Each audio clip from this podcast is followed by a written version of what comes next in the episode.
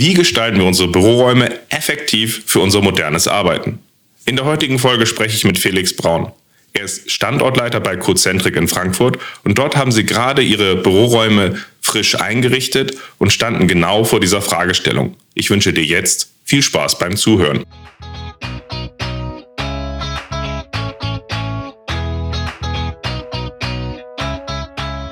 Scrum ist einfach zu verstehen. Die Krux liegt in der Anwendung für deine Zwecke in deinem Kontext. Der Podcast Scrum Meistern gibt dir dazu Tipps und Anregungen. Moin Moin, herzlich willkommen zu einer neuen Folge in meinem Podcast Scrum Meistern. Ich bin sehr froh, dass ich heute den Felix zu Besuch habe, weil wir wollen über Office-Setups reden. Ein Thema, was ich schon ewig lange auf dem Zettel habe, aber immer gesagt habe, ich mache das Ganze nur, wenn ich einen ordentlichen Praktiker finde an der Stelle, der sich mit dem Thema gerade äh, praktisch auseinandergesetzt hat und dabei vielleicht auch so einfach so das ein oder andere mitbringt, was für Gedanken sie sich dazu gemacht haben, wie man da drauf guckt. Und ich habe den Eindruck, dass es ein sehr spannendes Thema ist, weil gerade nach Corona sich viele fragen, wie gestaltet sich das Arbeiten agil, hybrid, wie auch immer so gesehen. Felix, schön, dass du da bist. Hallo Ralf, danke, ich freue mich hier zu sein. Genau. Magst du noch mal so ein bisschen äh, erklären, was so was so dein Hintergrund ist, warum du der perfekte Gesprächspartner bist? Weil ich habe ich hab im Grunde von dir einen ganz wunderbaren Post gesehen zu eurem Design äh, vom Frankfurter Office von Codecentric und genau, was äh, bringst du bei dem Thema mit? ähm, das ist eine schöne Vorlage von dir, die ich jetzt irgendwie kontern muss, warum ich perfekt dafür geeignet bin. Also letztendlich bin ich ähm, Techie. Ich habe mal Informatik studiert vor vielen Jahren in Hamburg, bin dann bei einem Startup von zehn Leuten bis 250 Menschen mitgewandert, ähm, bin dann über eine Station in Berlin letztendlich bei der Cozentric gelandet. Und als ich noch selber entwickelt habe, immer schon agil, also tatsächlich so mit Scrum ungefähr ein Jahr nachdem es rauskam, schon das erste Mal gearbeitet, also nachdem das agile Manifest veröffentlicht wurde. Und ähm, dann unterwegs gemerkt, äh, das ist für mich ein Muss. Also wenn ich arbeiten möchte mit Teams zusammen, dann nach einer agilen Art und Weise. Und das habe ich immer mehr auch neben der Entwicklung dann zum Teil meines Jobs gemacht ähm, und bin dann vor sieben Jahren hier bei der Cozentrik gelandet, ähm, bin jetzt hier verantwortlich für den Frankfurter Standort als Standortleitung.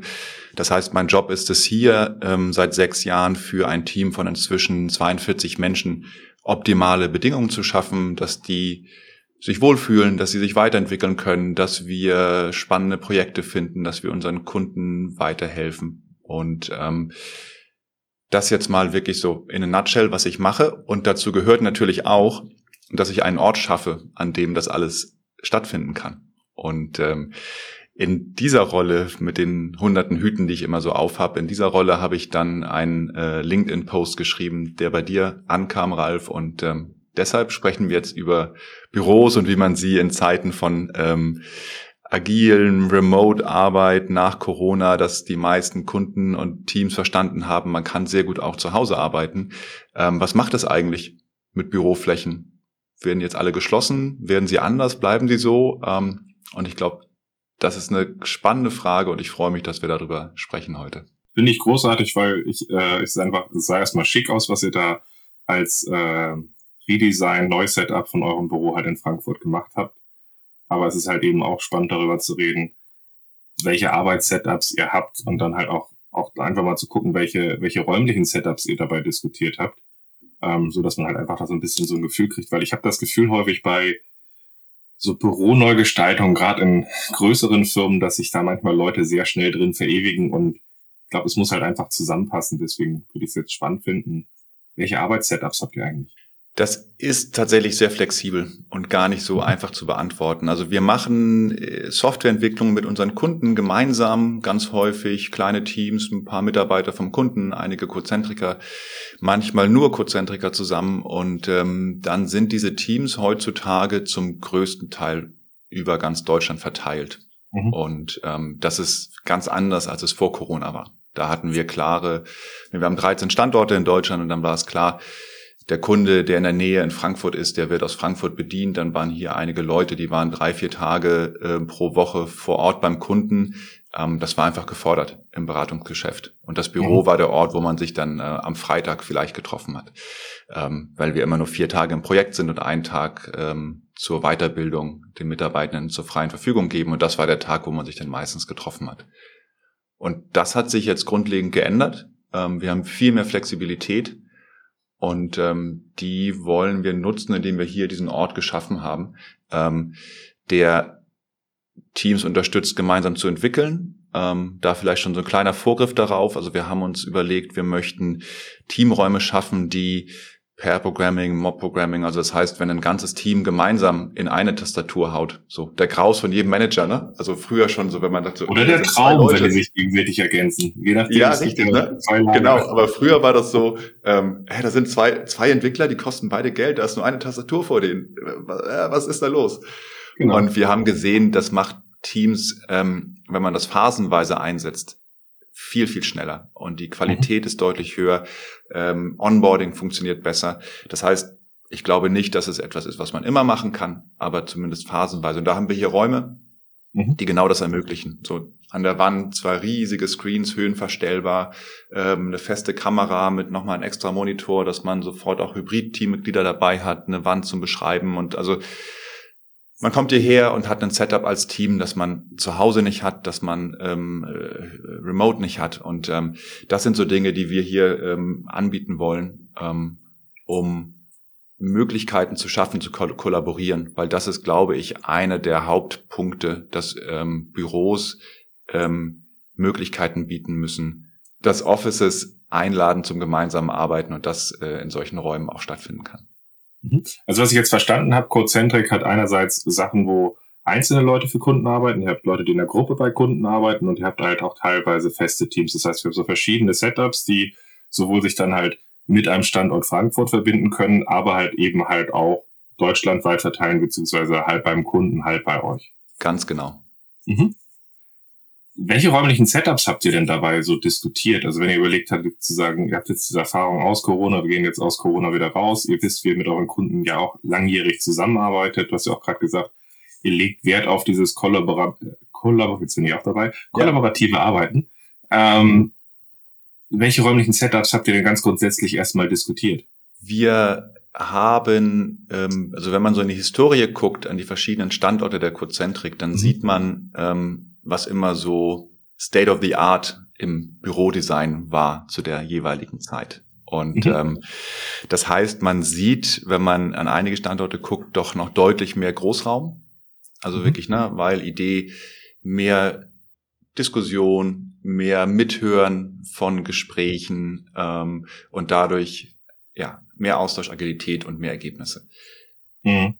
Jetzt hat nicht nur irgendwie mein eigenes persönliches Bauchgefühl gezeigt, das stimmt nicht, sondern auch verschiedene Studien haben das gezeigt. Es gibt diese berühmte, immer wieder zitierte Studie von Bernstein und Turner ähm, äh, von äh, Harvard, die ge gezeigt haben, dass die Kommunikation in einem Großraumbüro bis zu 70 Prozent abgenommen hat im Vergleich zu kleineren Offices vorher, was eine ähm, vernichtende Zahl ist. Ne?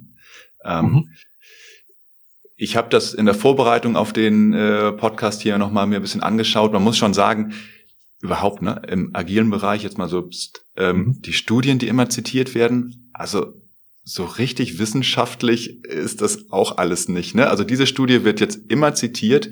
Die haben ein Team angeguckt, was von kleinen Büros in Großraum gezogen ist.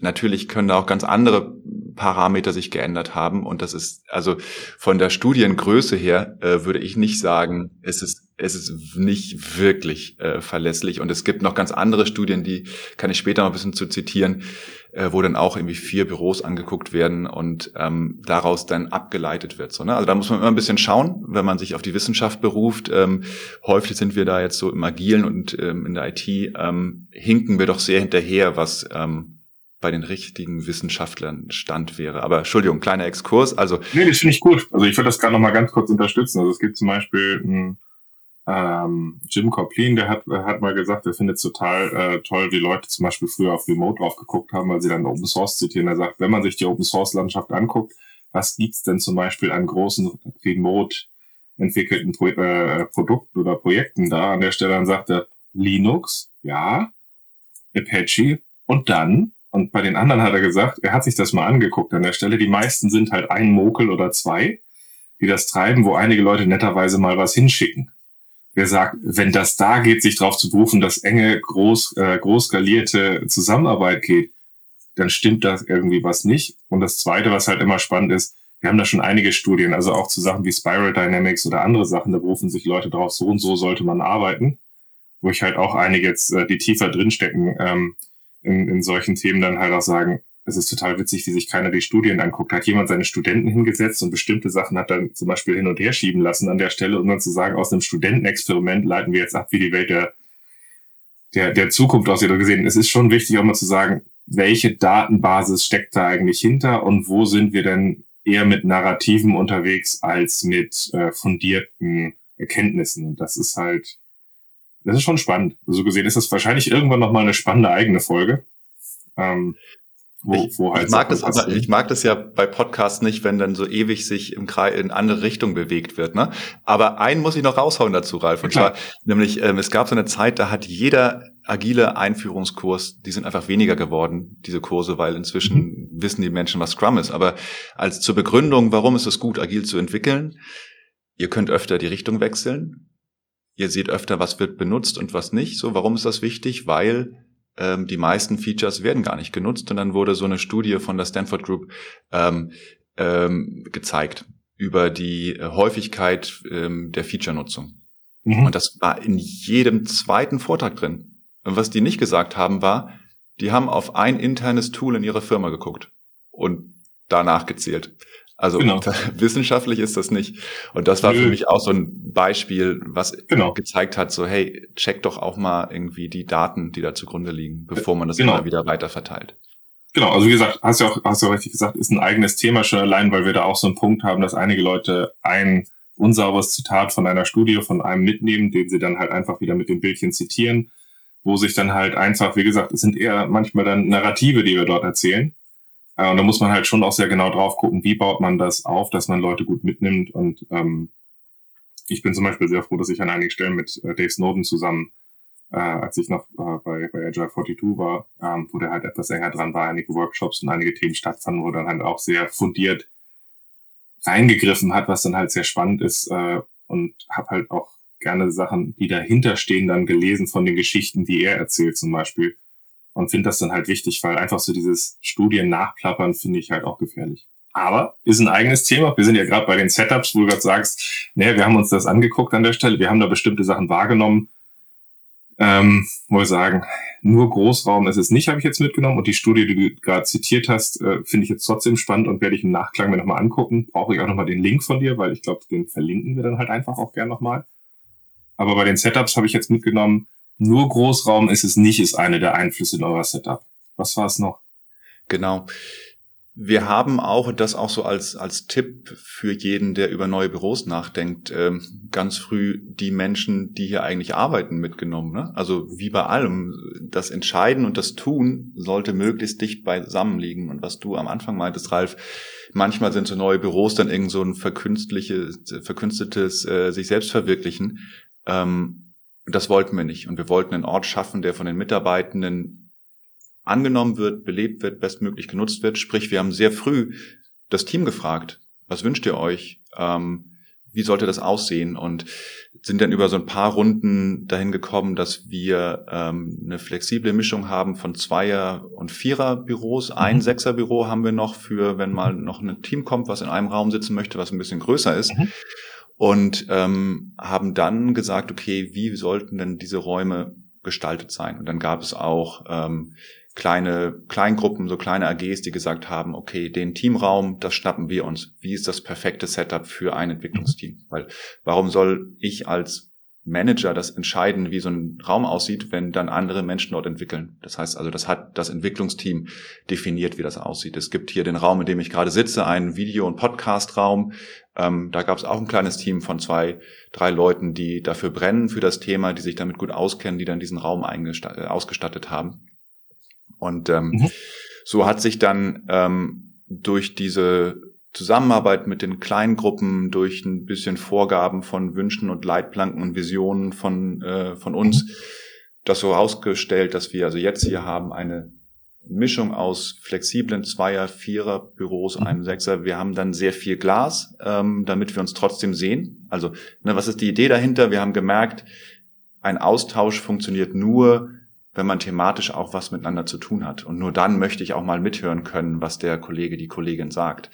Das mhm. heißt, deshalb wichtig, das Ganze ist durch, äh, durch, durch Wände voneinander getrennt. Wir haben nicht Schall, der sich endlos ausbreitet und alle nervt. Mhm. Ähm, wir möchten uns aber trotzdem sehen. Wir schreiben uns Transparenz und Offenheit auf die Fahne. Das sind so Grundwerte der Cozentrik. Und deshalb haben wir investiert in sehr viel Glas, so dass wir uns trotzdem dann sehen können, ähm, wenn hier jemand den Flur entlang läuft und äh, man sieht, wenn der Kollege, die Kollegin zur Kaffeemaschine geht und ähm, dann kann man mitgehen und sich austauschen und so sind wir bei diesem Setup gelandet, was wir jetzt haben. Das finde ich und, spannend. Ich will, ähm, gerade kurz zwei Punkte ergänzen. Zum einen finde ich es halt wichtig, ähm, dass wenn man sein, sein Teams oder seine Belegschaft einbindet, finde ich es mal ganz spannend zum Zeitpunkt, den man dort nutzt. Weil äh, eure Mitarbeiter arbeiten ja schon zusammen. Es ist jetzt ja nicht ein neues Setup entstanden durch das neue Büro, wenn ich es richtig verstanden habe, sondern die Leute kennen ihre Arbeitsmodi und kennen ihre Bedürfnisse. Was ich häufig in äh, Firmen, die sich im Change befinden, wahrnehme, ist, dass man die Mitarbeiter fragt, bevor sie angefangen haben zusammenzuarbeiten. Ich glaube, das ist nochmal eine ganz andere Dynamik, dass wenn du deine Bedürfnisse kennst, anstelle wenn du deine ganzen Annahmen mit zusammenträgst. Also ich stelle mir dann so vor, eine Ansammlung von äh, Anwälten wird gefragt an der Stelle, die halt vielleicht zu kollaborativ einen großen Fall beantworten sollen und sitzt gewohnt mit Status, Büro und so weiter und fragt, wie was hättest du gerne? Da wird wahrscheinlich was anderes rauskommen, als wenn sie an so einem Fall eng zusammengearbeitet haben für zwei Monate, um dann zu sagen, was brauchst du wirklich? Also gesehen ist, glaube ich, auch die Erfahrung dieser Zeitpunkt ein ganz wichtiger Faktor, der mit reinkommt, der aber ja auch ein toller Boost ist für das Teambuilding, weil wenn deine Ideen aufgegriffen werden und eine Konsequenz haben, wie wir hier sitzen, dann ist das ja ein ganz wunderbarer Faktor, wo Leute dann sagen, nee, das geht nicht, weil das, da muss ich dann ja mit leben. Also die Leute diskutieren, glaube ich, auch aktiver, oder? Ja, genau. Und man fühlt sich dann auch gleich viel mehr Teil hier von dem Ganzen und nimmt das äh, noch lieber an. Also das lohnt sich.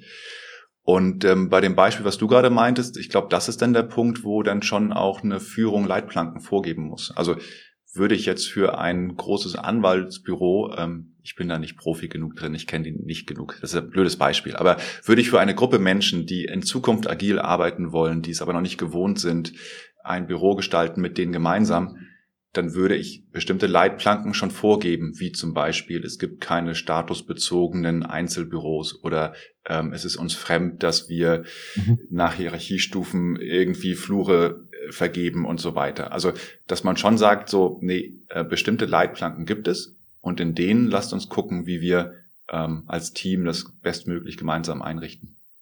Übrigens der Punkt, äh, weswegen das mit dem Anwalt angesprochen hatte, ich hatte vor Ewigkeiten, glaube ich inzwischen schon sieben Jahre her, einen Anwalt gehabt, der in einer großen Anwaltskanzlei arbeitet, wo sie das Büro umgestaltet haben, der den ganzen Abend da saß und geflucht hat darüber, dass er plötzlich jetzt bei seiner Einzelarbeit äh, im Großraumbüro mit einem Krach sitzt. Deswegen finde ich das mit dem Schall sehr spannend und ich glaube, die Arbeitsumgebung muss halt auch zur Arbeit passen und nicht einfach nur, das äh, zeigt unsere neue schöne Wirklichkeit, weil wenn der äh, vertrauliche Fälle bearbeitet für sich alleine, dann ist der Punkt, ihn in der Bahnhofshalle zu setzen, vielleicht nicht optimal. Also neben all dem, was ja. an Nostalgie nachwirkt. Welche Leitplanken habt ihr Das war gegeben? auch ein Learning.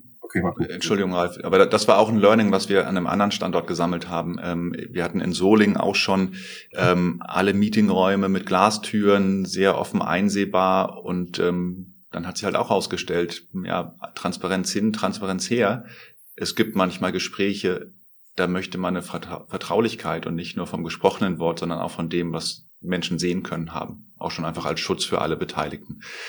Und ähm, deshalb haben wir hier eine Tür, die nicht aus Glas ist für einen kleinen Besprecher, wo man dann irgendwie sich, sich hinsetzen kann, wenn man mal Ruhe braucht, wenn man sich zurückziehen möchte, aber auch wenn man Gespräche führt, wo man sagt, das ist jetzt einfach mal etwas, das geht keinen an. Das gibt's ja auch. Was sind so weitere Highlights im Design? Also das, was ich jetzt gerade spannend finde, ist, ihr habt dann im Grunde ja fast schon ein Lernen von Standort zu Standort. Das heißt, der nächste Standort wird jetzt von, von euch jetzt auch wieder in Frankfurt profitieren. Äh, da finde ich es halt spannend, dass so Pauschalisierung, zum Beispiel nur Glas, halt gefährlich sind, wenn du sagst, ja, wir wollen Glas und wir wollen Lautstärke reduzieren und an bestimmten Stellen wollt ihr wahrscheinlich trotzdem den Zuruf und an einigen Stellen wollt ihr sagen, trotzdem Sichtschutz. Also was sind so weitere Sachen, die man nicht so im ersten Moment sieht, wenn man, wenn man sein neues Büro designt, wo man sagt, passt auf, dass ihr da nicht pauschalisiert. Ein ganz praktischer Tipp, ähm, Glaswände bedeutet auch hervorragende Reflexion von Schall. Das heißt, dann muss man schon auch nochmal jemanden durchschicken, der an den richtigen äh, Stellen in die Ecken noch so ein bisschen Schallabsorber ähm, installiert. Ähm, das sollte man im Blick haben. Mhm. Ähm, wir haben noch eine also ich habe eben sehr viel über den, wir nennen das Arbeitsbereich erzählt. Mhm. Also man kommt in unser Büro rein und dann ist man direkt im Cafeteria, Flex-Bereich, wo eine kleine Bühne steht, wo Tische stehen, Retro-Leuchten von der Decke hängen. Also wir auch ganz bewusst in einer Antikscheune 100 verschiedene Stühle gekauft haben, ähm, die bunt gewürfelt da stehen, ähm, um eine gemütliche Kaffee-Atmosphäre herzustellen. Und das ist ein Raum, also wir haben keinen großen Empfang, wir haben ähm, die Veranstaltungsfläche nicht als einen extra Raum, weil mir ist wichtig, die Raumnutzung ähm, zu optimieren. Also gar ja klar, finanziell auch, ne, kostet auch jeder Quadratmeter Miete so, das ist ein Punkt. Ich finde es aber eigentlich auch gesellschaftlich wichtig, dass wir also wir haben eine Wohnraumknappheit in allen mhm. Großstädten, die Mieten gehen immer mehr durch die Decke und wir leisten es uns trotzdem, dass wir Räume haben, die ab mittags 17 Uhr leer stehen bis zum mhm. nächsten Morgen und am Wochenende komplett und ähm, das finde ich nicht gut. Und dann wiederum in den Büros Flächen haben, Meetingräume, die man vielleicht zwei Stunden nutzt und die ansonsten leer stehen. Ähm, eine große Veranstaltungsbühne, die einmal die Woche genutzt wird. Und das waren Dinge, die wollte ich gerne zusammenlegen, um die Nutzung von Flächen ähm, ja, optimaler zu gestalten, die besser auszunutzen. Ähm, was mir noch fehlt, ist so die Nutzung später am Abend oder am Wochenende, wo ich tatsächlich auch drüber lege, so kann man mit Vereinen, mit Initiativen, Partnern, so dass man auch sagt, wir haben hier eine Fläche, die sogar auch am Wochenende genutzt wird, weil auch das finde ich gesellschaftlich betrachtet Quatsch, ähm, dass man das nicht nutzt. Das ist ja auch voll, ähm, genau, aber jetzt, also bei, all, bei all den Punkten, die du sagst, gibt es auch immer einen positiven Effekt. Also wenn man eine Flexibilität in die Gestaltung reinbringt und sagt, wir lernen als Organisation selber dazu, ist es leichter, glaube ich, als funktionsbezogene Räume zu, äh, äh, zu haben, sagen, wir haben Räume, die gestaltbar sind und mehrere Zwecke haben, weil man sie dann für einen anderen umdeuten kann. Und natürlich ist es, wenn ihr anderen Leuten das anbietet, auch eine gesellschaftliche Relevanz, aber natürlich sucht ihr natürlich ja auch nach guten Fachkräften und wollt dabei natürlich durch Zufall auch eine kleine Sichtbarkeit haben. Und wenn ihr dann ein schickes Büro habt und Leute das mitnutzen, entstehen da auch, auch Synergien, die euch, wie ich finde, gegönnt sind. Also Absolut richtig. Also wir machen viele Meetups, wo wir dann ähm, äh, zu agilen Themen oder Entwicklungsthemen Leute einladen und dafür ist es genau auch gedacht. Das stimmt. Ähm, was dazu gehört, wenn man das so macht, also einen flexiblen Ort, der sehr viele Möglichkeiten bietet, dann ist der häufig aber auch nicht in einem optimalen Zustand, gerade für das, was man vorhat. Also dann braucht man auch ein Team, was anpackt. Mhm. Und ähm, das muss einem klar sein. Also ich war als Berater auch schon in Firmen unterwegs, da wären die Menschen dann aus dem Raum wieder rausgegangen, wenn sie dort ein ähm, Meeting machen wollen und die Tische aber, weiß ich nicht, oder die Stühle an der Wand stehen und nicht im Raum, wo man sie braucht. Und ähm, das, also ne, dann, dann braucht man einen, einen Mindset, wo es klar ist, ja, ich pack mit an, wenn was nicht richtig ist, dann mache ich es richtig und dann lege ich los. Ja, da habe ich äh, auch gerade mit Managementberatern einige sehr negative Erfahrungen gemacht, weil sie dann gesagt hatten, mein Handeln ist zu teuer. Ich kriege nicht mal die Tasse in die Geschirrspülmaschine. Ähm, und haben das halt alles bei einer Person abgeladen, die aber ein sehr massiver Multiplikator in die Organisation ist. Und dann sage ich, wenn dein Punkt ist, dass wir einen positiven Vibe für den Change schaffen wollen, und du sagst, das machst dann mal du ja, dann, dann passieren da halt so Sachen, wo man halt, also das muss zu euren Räumen passen, aber ich finde das halt allgemein auch ganz wichtig, dass dieser Spirit halt passt. Ja. Bei mir kommt gerade eine Frage auf, das ist, ähm, was geht denn eigentlich nur vor Ort? Du hattest das vorhin gesagt, ihr habt äh, Teams, die sich dort treffen und ihr sagt auch Remote-Arbeit findet ihr gut, nutzt ihr an vielen Stellen, habt ihr auch Chancen zwischen den Standorten. Aber die Frage, die mich die letzten Wochen beschäftigt und die du gerade wunderbar so ein bisschen getriggert hat, ist, hast, ist, was geht denn eigentlich nur vor Ort oder was geht so viel besser vor Ort, dass wir den Aufwand, dass wir alle zum Beispiel zusammenkarten, in Kauf nehmen. Ja, und das ist wirklich Aufwand, dass Leute zusammenbringen und das muss einem bewusst sein. Ich habe in den letzten Wochen gesehen, dass die Menge an Ideen, die entsteht durch Gespräche, durch zufällige Gespräche, wirklich immens ist. Ähm, ich habe gesehen, dass ein direkter Austausch ähm, das Vernetzen äh, fördert, also dass viel mehr Projektteams untereinander gesprochen haben und dann kam Kollege A und hat gesagt, ich habe aus dem Team das gehört und da könnte ich auch einen Beitrag machen und überhaupt, das wird auch ein Thema fürs, für die nächsten Jahre und so weiter. Also dieser Austausch über eine konkret zu lösende Aufgabe hinaus. Mhm. Das funktioniert viel besser, wenn man sich sieht. Ähm, ich hatte gerade heute Morgen ein Gespräch mit einem Kollegen, da ging es darum, ähm, der Wunsch war, ähm, bei anderen Experten manchmal mitzulaufen. Wir nennen das Padawan-Modus, mhm. wo man sagt, äh, ich laufe mit, dadurch lerne ich, ich saug Dinge auf. Ähm, der Plan, das zu machen, war da und dann hat es aber nicht funktioniert, weil mit paar Leuten gesprochen, aus den Augen, aus dem Sinn, jeder hat seinen Alltag, hat keiner mehr dran gedacht, hat nicht funktioniert. Hätten die sich hier im Office regelmäßig getroffen, dann wäre dieser Moment da gewesen, ach ja, klar, äh, wir wollten doch, ähm, lass mal wieder. Und ähm, ja. das sind so Themen, also wo ich immer merke, ähm, konkrete Aufgaben lösen, gar kein Problem.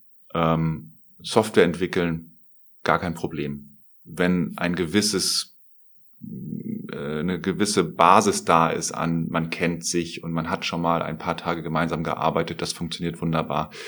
Ähm, aber ähm, gerade die Arbeit, wenn sie kreativer sein soll, ähm, auch da übrigens gerade eine schöne Studie rausgekommen, ähm, immerhin mit über 1000 Teilnehmern, 1000 mhm. Studenten in den USA, die ähm, kreative Aufgaben lösen sollten. Und sie saßen entweder zu zweit in einem Raum oder mhm. sie waren in einer Videokonferenz. Und es war tatsächlich äh, deutlich zu sehen, dass die Teams, die vor Ort saßen, besser abgeschnitten haben. Und da gab es nochmal einen Unterschied. Entweder saßen sie in einem ziemlich sterilen Raum oder in einem Raum, in dem zehn Dinge waren, fünf Standardsachen aus einem Büro, also Stifte, Monitor oder so, und fünf abwegige Dinge wie äh, Luftpolsterfolie, ein Kaktus, keine Ahnung. Also so Sachen, die man nicht erwartet unbedingt. Mhm. Und ähm, auch da gar nicht so überraschend, äh, bei kreativer Arbeit haben die Teams, die ähm, zusammen in einem Raum mit etwas ungewöhnlichen Einrichtungsgegenständen saßen, am besten abgeschnitten. Und um die Studie abzurunden, danach sollten die Ideen, die entwickelt wurden, bewertet werden. Und das wurde dann mit so einem Peer-Rating nochmal verifiziert. Mhm. Ähm, und dort war es so, dass es keinen Unterschied mehr gemacht hat, dass die Remote-Teams sogar äh, ein wenig schneller waren, wenn ich das richtig verstanden habe. Also ähm, ne, das ist dann eher ein Abarbeiten von einem Algorithmus auf existierende kreative Ideen. Da war es nicht mehr wichtig, ob sie vor Ort sind, aber die kreative Arbeit entscheidend vor Ort zu sein. Aber es ist auch ein spannendes Thema, weil da sind so viele Faktoren wieder mit drin, wo ich glaube, wir noch ein paar Jahre tatsächlich, wenn wir ehrlich sind, brauchen. Also auch von der, von der Studienlage wahrscheinlich her weil ein Studentensetup ist was anderes als äh, Erfahrung im Feld zu beobachten wahrscheinlich. Ähm, und ich kann mir jetzt so viele Faktoren mit reinnehmen an der Stelle, wo ich glaube, vielleicht müssen wir an manchen Stellen sogar geduldig sein und einfach auch mutig sein und sagen, so wie ihr jetzt auch sagt, das ist das, was wir gesehen haben, das ist das, was wir dabei mit drin haben, das probieren wir jetzt aus. Wir lernen von einem Bürodesign zum nächsten. Aber ich glaube, wir werden was jetzt äh, Arbeit vor Ort wie wir sie weitergestalten werden, noch so viel in den nächsten Jahren lernen. Das ist unglaublich spannend. Und auch äh, der Faktor, auf den ich jetzt nochmal gehen wollte mit dir, ist äh, hybride Arbeit, wie ihr die unterstützt. Das sind halt Sachen, wo wir momentan, glaube ich, sehr offen sein sollten, dass wir da sehr viel lernen. Und jeder, der in der Breite eine äh, sagt, ich weiß, wie die Zukunft aussieht, würde ich jetzt nicht unbedingt als seriös an vielen Stellen sehen, weil ich glaube, solche Studien sind ja auch aufgebaut. Das kam aus unserer Studie raus. Sie sagen ja nicht, sie haben alles verstanden. Ähm, aber es ist ein unglaublich spannendes Thema, wo äh, ich mich halt frage, wenn du gute Facilitatoren oder ähnliches remote hast oder vor Ort, wie halt eine Gruppe Hintergrund, sind so viele Faktoren dabei, wo ich mich halt frage, was Studenten zum Beispiel simulieren können und nicht. Und jetzt sind wir wieder bei dem Studienlage-Thema. Aber ich glaube, wir lernen da noch spannend dazu und da werde ich noch einige Podcast-Folgen zu machen. Aber ein Thema möchte ich in die heutige Folge unbedingt noch reinbringen. Das ist nämlich was habt ihr gemacht, um hybride Arbeit zu unterstützen? Was habt ihr dazu bei, bei euch geschaffen, dass ihr es leichter macht, dass wenn eine Person, aber auch wenn durchaus mehrere Personen bei euch sitzen und man sagt, einige sind remote. Was, hat sich da, was habt ihr da zumindest jetzt erstmal mit eingebaut und verprobt? Ja, herrlich, dass du das fragst. Ist wirklich ein Herzensthema von mir. Und ich habe zu einem Punkt auch eine ganz klare Meinung, die sich unterscheidet von einigen anderen. Und zwar ist die Frage, ne, wenn eine Person nicht dabei ist bei einem Team, ähm, gehen dann alle für sich alleine in einen Videocall, ähm, damit die ähm, Chancen für alle gleich sind? Oder bleibt das Team in einem Raum und holt die Menschen, die nicht dabei sind, dazu? Mhm. Und es wird sehr häufig gesagt, nee, wichtig ist, und es machen auch einige Firmen, so habe ich gelesen, ähm, sobald eine Person nicht dabei ist, dann äh, bitte alle irgendwo in kleine Räume gehen und jeder wählt sich selber ein. Ich glaube, dass wir ähm, fast nie mehr alle vor Ort sein werden. Es wird immer eine Person fehlen. Sprich, wenn ich das als Voraussetzung habe, nur in der Gruppe zu arbeiten vor Ort, wenn wirklich alle dabei sind, werde ich nie mehr in der Gruppe vor Ort arbeiten. Und ich habe eben aufgezählt, was ich für mhm. positive Effekte daran sehe. Also es ist wirklich ein ganzheitliches Wahrnehmen. Es ist viel energiegeladener. Ähm, es tut mir als Mensch wirklich gut, andere Menschen zu sehen. Das brauchen wir zum Leben. Und klar, kann ich mir außerhalb der Arbeit holen, aber trotzdem ist es auch im Arbeitskontext, glaube ich, wichtig, mal ganzheitlich da zu sein und ganzheitlich den anderen wahrzunehmen. Mhm. Deshalb bin ich ganz fest der Meinung, wir müssen ein super Hybrid-Setup schaffen, so dass die Teilnehmer, die nicht dabei sind, ähm, an Gesprächen, an Meetings teilnehmen können, in denen der Rest des Teams gemeinsam sitzt und sie haben nicht das Gefühl, etwas zu verpassen oder nicht ähm, ihre Themen bringen zu können. Und da haben wir äh, uns iterativ rangetastet, sind auch noch nicht fertig. Ähm, uns ist aber klar, dass wir da investieren und zwar auch in Technik investieren. Also angefangen mit so kleinen, einfachen Dingen wie der Meeting Eule, ne? Meeting Owl Pro, ähm, für alle, die sich in das Thema äh, reinarbeiten wollen, hybride Meetings, äh, eine super Sache, um ohne weiteren Aufwand für 1000 Euro schon einen Riesenschritt weiter zu sein. Ne, das Gerät stellst du in die Mitte vom Meetingtisch. Ähm, das ist eine Kamera, die so als Fisheye komplett ein Panorama aufnimmt und dann mit Computeralgorithmen die jeweiligen Sprecher einblendet. Das heißt, das, was sonst jemand machen müsste an einem Schnittmischpult, nämlich immer Fokus auf die Person, die spricht, passiert automatisch und gerade in ruhigen Setups, wo acht Personen um einen Tisch sitzen, funktioniert es erstaunlich gut. Ist wirklich super. Ähm, die ist dann aber schnell überfordert von dynamischen Situationen, von Bühnensituationen, wo dann Fragen aus dem Publikum kommen. Das sind dann Dinge, wo wir gemerkt haben, also wir haben es ausprobiert und es hat nicht funktioniert. Ähm, den Menschen zu Hause schwindelig geworden, weil ständig irgendwo rumgeschwenkt wurde und irgendein Algorithmus meinte, jetzt den einblenden, jetzt den und so weiter. Und noch schlimmer wurde es, als wir dann, und das ist der nächste Schritt, was wir gemacht haben, ähm, wir haben gute Mikros gekauft, haben uns eine gute Anlage gekauft und greifen den Ton der Sprecher bei Meetings, wo hauptsächlich beschallt wird, also zwei, drei Menschen erzählen dem Rest etwas, so typische Standortmeetings, was mhm. ist in der Firma los, greifen den Ton dann am Mischpult digital ab und äh, scheren ihn direkt in der Videokonferenz und nicht über den Raumton. So, das ist also deutlich besser. Dadurch kommt aber auch im Raum der Ton aus Lautsprechern und nicht mehr von dem Mensch, der redet. Und dadurch mhm. ist diese Meeting-Eule völlig orientierungslos gewesen. Ähm, also da haben wir gemerkt, okay, für kleine Meetingräume perfekt, Meeting Oil, äh, Meeting Owl ähm, plus großer Screen an der Wand, das hat gut funktioniert. Ähm, für Situationen, wo wir ähm, mehr Menschen haben, die auch ihre Positionen wechseln, ähm, haben wir jetzt gemerkt, so ein ähm, Fishbowl-Format eignet sich gut. Also die Menschen, mhm. die etwas erzählen wollen, kommen dann nach vorne in Richtung Bühne. Die Bühne wird gefilmt. Ähm, es hat jeder hat dann ein Mikro, in das er spricht. Das heißt, da ist dann der Ton optimal für die Leute zu Hause. Ähm, das hat dort recht gut funktioniert. Und noch ein Lessons learned, was ich wichtig finde zu teilen, ähm, ist auch an die Energie im Raum zu denken. Also man denkt häufig an die Remoties. Wie können die Remoties alles gut verstehen? Wie können die sich beteiligen? Aber ich muss auch daran denken, wie kann ich die Menschen, die vor Ort sitzen, bestmöglich ähm, integrieren. Und da haben wir einen Fehler gemacht beim ersten Mal. Wir haben den großen Screen, so einen 85 Zoll Screen, so einen fahrbaren, den wir haben, ähm, mhm. auf dem die Remoties zu sehen waren, neben die Bühne gestellt weil wir dachten, das ist ja schön, dann können alle, die im Raum sind, auch sehen, wer noch zu Hause sitzt. Was passiert ist, ist, ist so wie halt, wenn ein Fernseher da steht, ne? Ist so, äh, bei meinen Kids zu Hause ist es so, bei mir selber in der U-Bahn, wenn da so ein Werbescreen ist, ist es so, wenn irgendwo ein Fernseher ist, ich gucke immer hin. Jeder guckt dahin. Mhm. Und so war das auch. Plötzlich guckten alle auf diesen Fernseher und nicht mehr irgendwie auf die Leute, die im Raum was erzählt haben oder auf die Kollegen, die im Raum waren.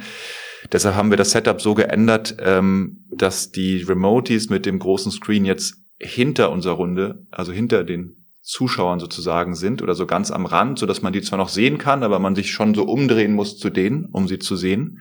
Mhm. Und der Rest der Gruppe hat jetzt viel besser die Energie, die in so einem Vor-Ort-Meeting wirklich entsteht. Mhm. Man könnte sich ja umdrehen an der Stelle. Man kann wahrscheinlich sogar genau. Wenn, wenn die was sagen, dann hört man sie, dann kommt der Ton auch von dort, dann kann man sich dahin drehen, mhm. dann sieht man sie. Ähm, genau. Wie habt ihr es geschafft? Also finde ich, finde ich erstmal super an der Stelle, dass man da eher auch Gedanken macht, wie ihr das im Raum gestaltet. Ich glaube, da haben wir einige Überschwinger, wo ich glaube, aus der Gewohnheit wir vorher gesagt haben, ähm, Remote-Leute müssen wir gut einbinden und das haben wir vergessen, ist uns jetzt bewusst geworden, bis man dann irgendwann festgestellt hat, vor Ort sitzen ja auch noch ein paar, manchmal sogar mehr. Und wir wollen vielleicht auch äh, als Firma einen Akzent setzen, zu sagen, wenn du die volle Bandbreite willst, komm ins Büro. Wir geben dir Möglichkeiten, remote dabei zu sein, aber äh, es äh, ist ein bisschen so wahrscheinlich wie Mobile First oder ähnliches. Ist es, sind wir Remote First oder sind wir, äh, sind wir Remote First oder sind wir vor Ort First, weil wir sagen, die Leute sind hierher gekommen. Das ist ein Ausdruck von Commitment und Bemühen, was da zum Beispiel auch mit reinspielt. Und es gibt uns eine Flexibilität, die wir nicht verlieren wollen im Vergleich zu wir wollen vor allem erstmal ermöglichen, dass einige hier vielleicht noch netten Kaffee trinken, aber es eigentlich eine Remote-Veranstaltung mit besserem Kaffee und schönen Lounge-Sesseln ist. Ähm, ist, glaube ich, eine sehr spannende Frage, über die, ähm, glaube ich, der ein oder andere auch ich nochmal nachdenken kann. Aber bei dem Fishbowl hast du gerade gesagt, ihr habt das so aufgebaut, dass man dann auf die Bühne raufgeht. Das heißt, jetzt hast du vor allem von denen gesprochen, die vor Ort sind. Das heißt, die vor Ort können da hingehen, nehmen sich ein Mikro, sind dadurch besser zu hören.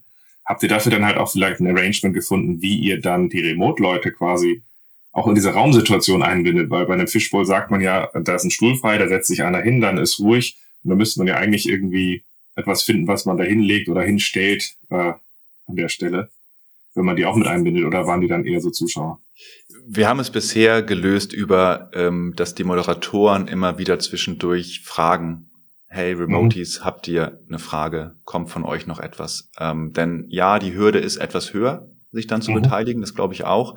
Deshalb aktives Nachfragen an der Stelle.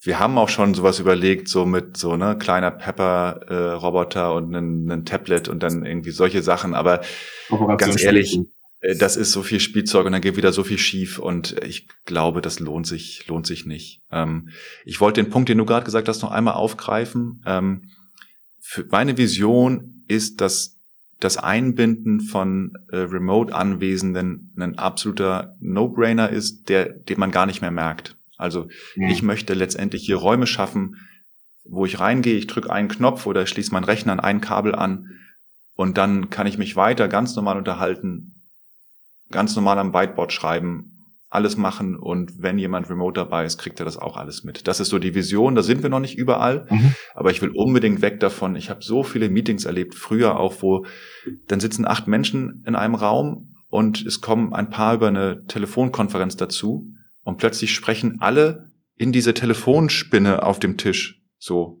in dreifacher Lautstärke, Augen auf dieses Gerät gerichtet und es ist die, die Stimmung im Raum ist 100% anders als vor dem Moment, wo jemand über Telefon ja. und so. Und damals musste man das vielleicht auch noch machen, dieses laute Sprechen, weil mit Telefon und allem, das war auch mhm. Katastrophe.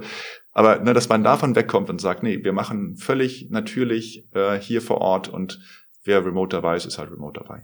Super. Also Felix, ich finde, das sind spannende, authentische Einblicke und ich glaube, wir sind uns einig, da sind wir noch nicht ganz am Ende, weil ich glaube, momentan lernen wir zusammen. Deswegen finde ich super, dass du hier in der Folge einfach mal so ein paar authentische Einblicke geteilt hast und einfach gesagt hast, im ersten Moment guckt man da so drauf, kann man im zweiten auch so drauf gucken.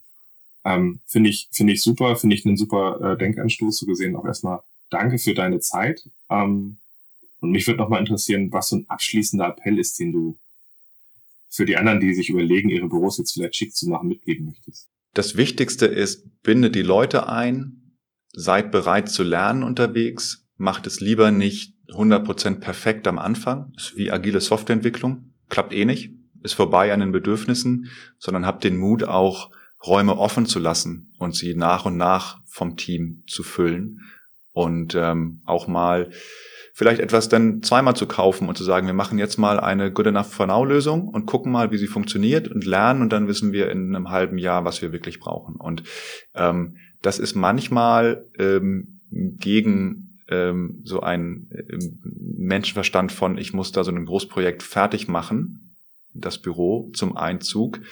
Ähm, Und wir haben gemerkt, nee, das tut schon auch ganz gut, wenn man Dinge so Schritt für Schritt fertigstellt. Und es freut auch alle immer, wenn sie herkommen und wieder ist was neu und besser und so. Klingt spannend. Ja, danke für deine Zeit. Wie gesagt, ich fand's super. Ähm, ich hoffe, wir, äh, wir, wir können auch das ein oder andere Bild den Leuten mitgeben, dass sie vielleicht nochmal drauf gucken können in dem ähm, ergänzenden Artikel. Und ich hoffe, wir hören uns dann bald wieder. Würde mich freuen. Danke dir.